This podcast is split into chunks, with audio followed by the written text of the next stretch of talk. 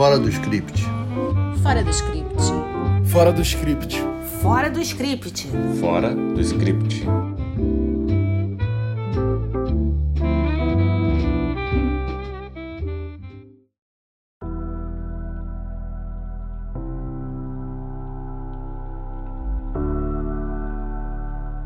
Olá, cá estamos de volta com o nosso podcast Fora do Script e hoje vamos falar sobre séries policiais, paixão da nossa querida podcaster Letícia, que escolheu as duas séries deste episódio. Uma é Sua Xará, Letícia, série francesa em cartaz no HBO. E a outra é A Busca, série mexicana em cartaz na Netflix. Como estou bem rouca, hoje eu vou falar menos. Eu sou Denise, advogada e roteirista, apaixonada por direito e por dramaturgia. Eu sou a Letícia, roteirista, jornalista e fã de séries policiais, finalmente falando de séries policiais. Eu sou a Renata, jornalista e roteirista, apaixonada por audiovisual argentino e europeu. As duas séries têm em comum o fato de serem baseadas em fatos reais e de abordarem violência contra a mulher e crianças. Faço aqui um alerta. Se você é uma pessoa sensível, você é particularmente sensível à violência contra crianças e mulher, tome um fôlego para assistir Letícia, mas asseguro que valerá a pena ir até o final. É uma obra do audiovisual que merece louvor. Também comum entre as séries é a espetacularização dos crimes e sua exploração política até pelos presidentes dos países México e França. Com relação à estrutura do roteiro, são obras contadas em dois tempos com ligeiras diferenças. Em Letícia, a trama retrocede para o tempo em que as personagens eram crianças. Já em A Busca, retrocede alguns dias do descobrimento do corpo da criança misteriosamente desaparecida. As séries usam imagens que nos dão a impressão de serem da vida real, especialmente em A Busca, que na montagem ainda se vale do recurso da repartição da tela, o que dá um toque eletrizante à trama. Outra coisa digna de nota são os ganchos da série mexicana, que de tão bons se corre o risco de maratonar a série toda. E não se pode deixar de mencionar a maravilhosa escolha de atores em Letícia, cada um melhor que o outro. Que atores, gente!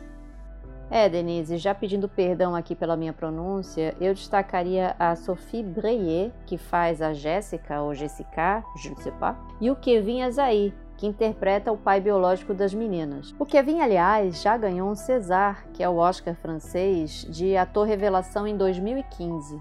Curiosamente, eu estava assistindo outro dia um filme chamado Praça Pública, da Agnès Jaoui, e o Kevin fazia um papel secundário. Mesmo assim, ele me chamou a atenção mas os atores da série mexicana também mandam muito bem. Agora, a atuação não é a única semelhança entre as séries, não é, Letícia? As duas séries têm muitos pontos em comum. As duas misturam os tempos narrativos entre o momento do crime e a investigação, um pouco mais à frente, um pouco mais atrás, e o uso de imagens reais. Em Letícia, esse uso ele é tão perfeito que em alguns momentos eu cheguei a duvidar que eu estava vendo uma série de ficção, porque parecia documentário. Mas isso não é à toa, né? O diretor, o Jean-Xavier de Lestrade, ele ganhou o Oscar em 2002 com um documentário chamado Assassinato numa Manhã de Domingo. Então é óbvio que ele tem tarimba para passar do documentário para ficção. E tem uma coisa curiosa também, tem um lado ruim em comum entre as duas, né? Os pilotos são lentos, mas assim, enfrenta porque a recompensa vem logo a seguir. E quando a recompensa vier e você seguir assistindo a série, você vai entender que também há diferenças, não é, Denise? É interessante ver as diferenças entre a investigação francesa e a mexicana, a forma como os envolvidos são tratados. Na França, até o besta-fera assassino é tratado com respeito, enquanto no México, muitas vezes o escárnio e despreparo são características comuns das autoridades. Tem uma coisa que eu percebi é que a busca mostra o machismo de uma forma bem explícita. Isso já começa assim no início da série, com a mãe da Paulette sendo praticamente culpada pelo crime. Até a mulher do procurador já condenou a Lisette assim naquela demonstração de sororidade zero. E aí depois a gente vê a Amanda, que é a amiga da mãe da Paulette, sendo assim tratada pelos policiais de uma forma nada convencional. E aí também vemos a jornalista Carolina sofrendo ali na TV, né? Tem várias coisas, várias piadinhas ali com ela. E tem uma cena que eu achei bem emblemática sobre esse assunto, que é quando o Miguel, que é o, o chefe dela na TV, né? Fala para Carolina que eles precisam cumprir uma cota de gênero na empresa. E aí a Carolina responde: é, algumas coisas nunca mudam. Então, assim, a gente vê que os roteiristas da série, eles realmente capricharam nessa crítica a esse machismo estrutural lá no México. Do ponto de vista de nós brasileiros, né, a busca ela pode parecer uma mistura dos casos Henry e Isabela Nardoni, no que se refere ao que acontece com uma família quando uma criança é morta e pairam suspeitas sobre os pais, pais, padrastos, enfim como cerejinha do bolo na busca, né, tem um certo toque de lava-jato, quando você percebe a corrupção do sistema como um todo influenciando diretamente na investigação de um crime em tese comum. Bom, como a Denise já falou, Letícia tem cenas fortes, a série toca a gente em vários pontos e além de tudo que foi falado até agora, tem uma cena que me fez refletir bastante, que é quando Tony criança tenta voltar para casa. Eu fiquei com um certo mal-estar depois da reação daquela mãe dele. Mas eu não quero aqui só falar do desconforto, porque a série também tem momentos muito interessantes. E um desses momentos é de descontração, quando as meninas estão no quarto cantando Je veux das As. Essa é uma referência bem francesa. E tem uma outra. O ator que faz o Tony, o Tony, que é o Noam Morgenstern, ele aparece nos créditos da série como sendo da Comédie Française. Para quem não sabe, a Comédie Française é uma instituição super tradicional, uma companhia de teatro fundada em 1680 que tem atores exclusivos. Em vários filmes e séries franceses, volta e meia a gente vê o nome dos atores seguido de uma espécie de um sobrenome, né? Fulano de la Comédie Française. Isso significa que esse ator é fera, para eu não dar um outro adjetivo aqui. Letícia me incomodou demais. O abandono que aquelas duas meninas são submetidas é uma coisa que não tem, não tem explicação, é de cortar o coração. E é impossível que a gente não fique imaginando o que, que acontece no Brasil. Né? Se num estado rico e com tantos recursos como a França, duas crianças são tratadas daquela maneira, a gente fica imaginando o que, que acontece por aí. Mas enfim, é, é a maneira como esse, esse abandono da Jéssica e da Letícia construído, ela é muito lenta e ela não tem arrobos melodramáticos, né? Embora seja uma série que, curiosamente, tem cenas muito violentas, violentíssimas, assim. A cena em que a, mãe das meninas é estuprada e espancada é muito violenta. É impossível você não se incomodar com aquilo. Portanto, fica o aviso. Acho que pessoas sensíveis podem evitar. Agora, se você quiser arriscar, é uma das melhores séries que tem por aí atualmente. Assim, esse ano possivelmente foi a melhor que eu vi até agora. Ela é um estudo de casos psicológicos sem a menor dúvida. É, Letícia, por falar em psicológico, fica uma pulga atrás da orelha a respeito da psicóloga da série que leva o seu nome. E para tirar essa e outras dúvidas, a gente entrevistou a Nara Matos, que é psicoterapeuta e especialista em tomada de decisão. A Nara é coordenadora da equipe de psicologia do Instituto de Medicina e Cidadania, que faz atendimentos voluntários em comunidades do Rio de Janeiro. Ela tem experiência com vítimas de violência doméstica. Nara, tinha como aquela psicóloga saber a verdade sobre o que acontecia com as meninas? Na série não dá para entender direito se aquela psicóloga sabia ou não sabia mas havia uma certa desconfiança e, ao mesmo tempo, uma situação negada pela psicóloga, né? que parecia que uh, ali havia, de alguma forma, uma família arrumada, uma família funcional na cabeça da psicóloga, né? na observação da psicóloga. É, e acho que quando ela começa a perceber qualquer coisa, as meninas também não abrem a situação. Não abrem por quê? Porque essas meninas já haviam passado por tanta violência e por tanto abuso que elas aprenderam a suportar o abuso. Olha, eu vou pegar o gancho da Nara para trazer uma questão de estrutura. Indiscutivelmente, a Letícia é a protagonista. A série até leva o nome dela e tudo gira em torno dela. Mas a personagem principal é a Jéssica, porque são as ações da Jéssica que fazem a história caminhar, que botam a história para frente. Vez ou outra, você tem o personagem principal e o protagonista encarnados num só, como nas séries que tecnicamente a gente chama de character driven drama. Dando dois exemplos muito fáceis assim. No Breaking Bad e o Mad Men, os protagonistas também são os personagens principais, porque a história gira em torno deles, mas também são eles que fazem a trama andar. Ou você pode pegar um tipo caso do dia, como House, que também o House é o protagonista o personagem principal. A história gira em torno dele, né, do, do, das questões pessoais dele, mas é ele que faz a história andar, caminhar.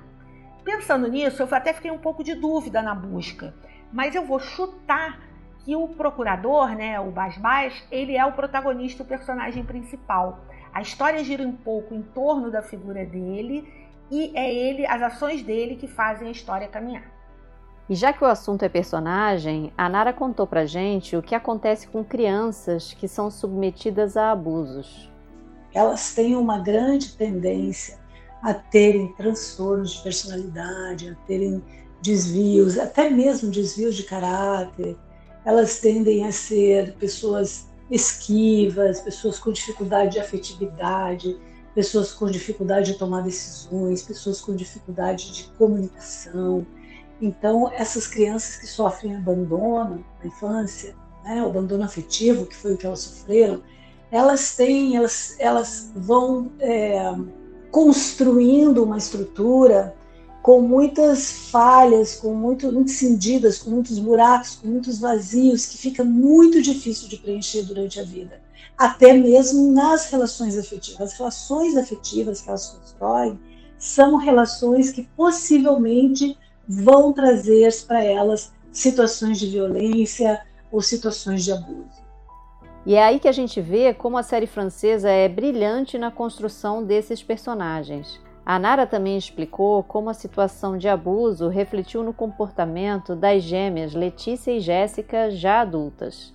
Embora a Letícia fosse mais sociável, e fica claro né, durante a série que elas mudam o comportamento. Quando elas eram crianças, a Jéssica falava mais, se manifestava mais e a Letícia era mais calada. E quando elas mudam, quando elas começam a, a ficar adolescentes, elas mudam o comportamento. A Letícia começa a ficar mais sociável e a Jéssica começa a ficar mais calada, mais fechada. Né? Mas elas, as duas tinham um peso muito grande. A Letícia se resolvia através de movimentos para fora e a Jéssica se resolvia através de movimentos para dentro. Ela ficava sempre introspectiva, não queria falar sobre os assuntos, não queria falar sobre sexo, sobre desejo. E ao sufocar um sofrimento, ao sufocar uma violência, a gente tem uma tendência a fazer uma reatividade. O que, que é essa reatividade?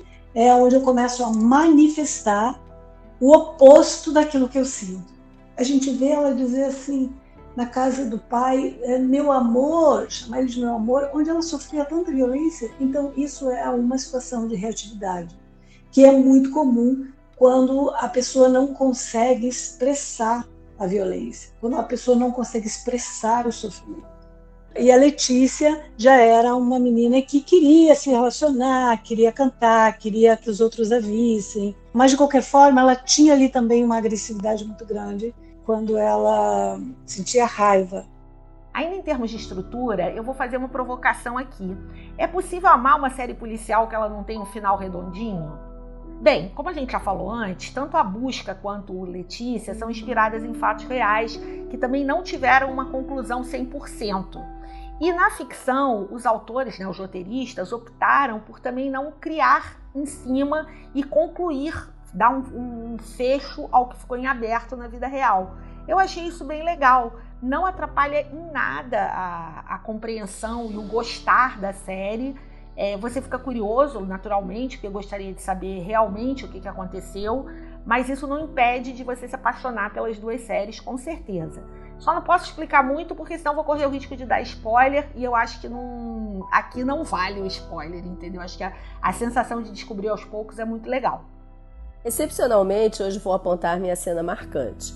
Em Letícia, destaco o diálogo entre o investigador e o juiz no último episódio. Ali está tudo o que a série abordou numa síntese perfeita. E não admira, porque os franceses são mestres em escrever bons diálogos. Qual a sua, Letícia? Olha, Denise, eu vou roubar um pouquinho o lugar de fala aqui da Renata para falar sobre a cena marcante, porque essa ideia, né, como a gente sempre faz essa cena marcante, eu fiquei pensando muito sobre o que, eu queria falar, qual era a cena que eu queria falar de A Busca. E pensando na série como um todo, eu me dei conta que todas as cenas que me vinham à cabeça, elas tinham o protagonista, o procurador Alberto Basbás, que é interpretado pelo ator Dario Bernal. E eu fiquei tentando entender, né, com os meus botões, por que que me parecia que nos momentos mais importantes da série ou mais emblemáticos ele estava em cena. E isso me remeteu a uma outra coisa. O personagem, desde a primeira cena, ele sempre parece deslocado. Tem sempre uma coisa de estranheza ao redor dele. Ele é estranho ao ambiente de trabalho, ele é estranho ao ambiente da casa dele, ele é estranho no ambiente da família dele na investigação, quando ele está com outras pessoas, ele está sempre ou fazendo ou agindo de maneira estranha ou até de maneira um pouco alheia ao, ao, ao que está acontecendo ali. E isso é muito curioso para a construção do personagem, porque faz ele parecer um bobalhão, quando na verdade ele tem uma jornada de herói incrível e ele consegue se manter ético e no caminho da verdade, apesar do mundo estar tá desmoronando ao seu redor. E foi pensando nesse personagem, no Basbás, que eu resolvi escolher uma cena que ela não está nada ligada diretamente à investigação do crime, mas que é a cena da comemoração da Páscoa com a família judia. É, as pessoas estão ali num ambiente absolutamente familiar, um pouco formal, mas não, não é um ambiente de pompa e circunstância, mas ele está absurdamente fora daquele lugar ele tá estranho ali, ele não consegue prestar atenção nas conversas, quer saber se o celular vai tocar. Ele não é como se ele olhasse aquilo de fora, ele conseguisse se manter de corpo presente, mas não de alma presente. E essa cena, ela não faz a trama andar para frente, mas ela é uma cena de caracterização de personagem, que são cenas importantes também de você ter numa estrutura de roteiro. E o que é mais legal é que nada disso que eu estou falando aqui você ouve o Bas Bas falar ou você ouve alguém falar dele toda essa estranheza é na interpretação do ator, né? quer dizer, na, na, na, pontuação do roteiro, na marcação do roteiro e na interpretação do ator que realmente dá um show. Esse foi mais um episódio do nosso podcast Fora do Script e no próximo vamos trazer uma surpresa para vocês. Até a próxima, pessoal! Fora do Script. Fora do Script. Fora do Script. Fora do script. Fora do script.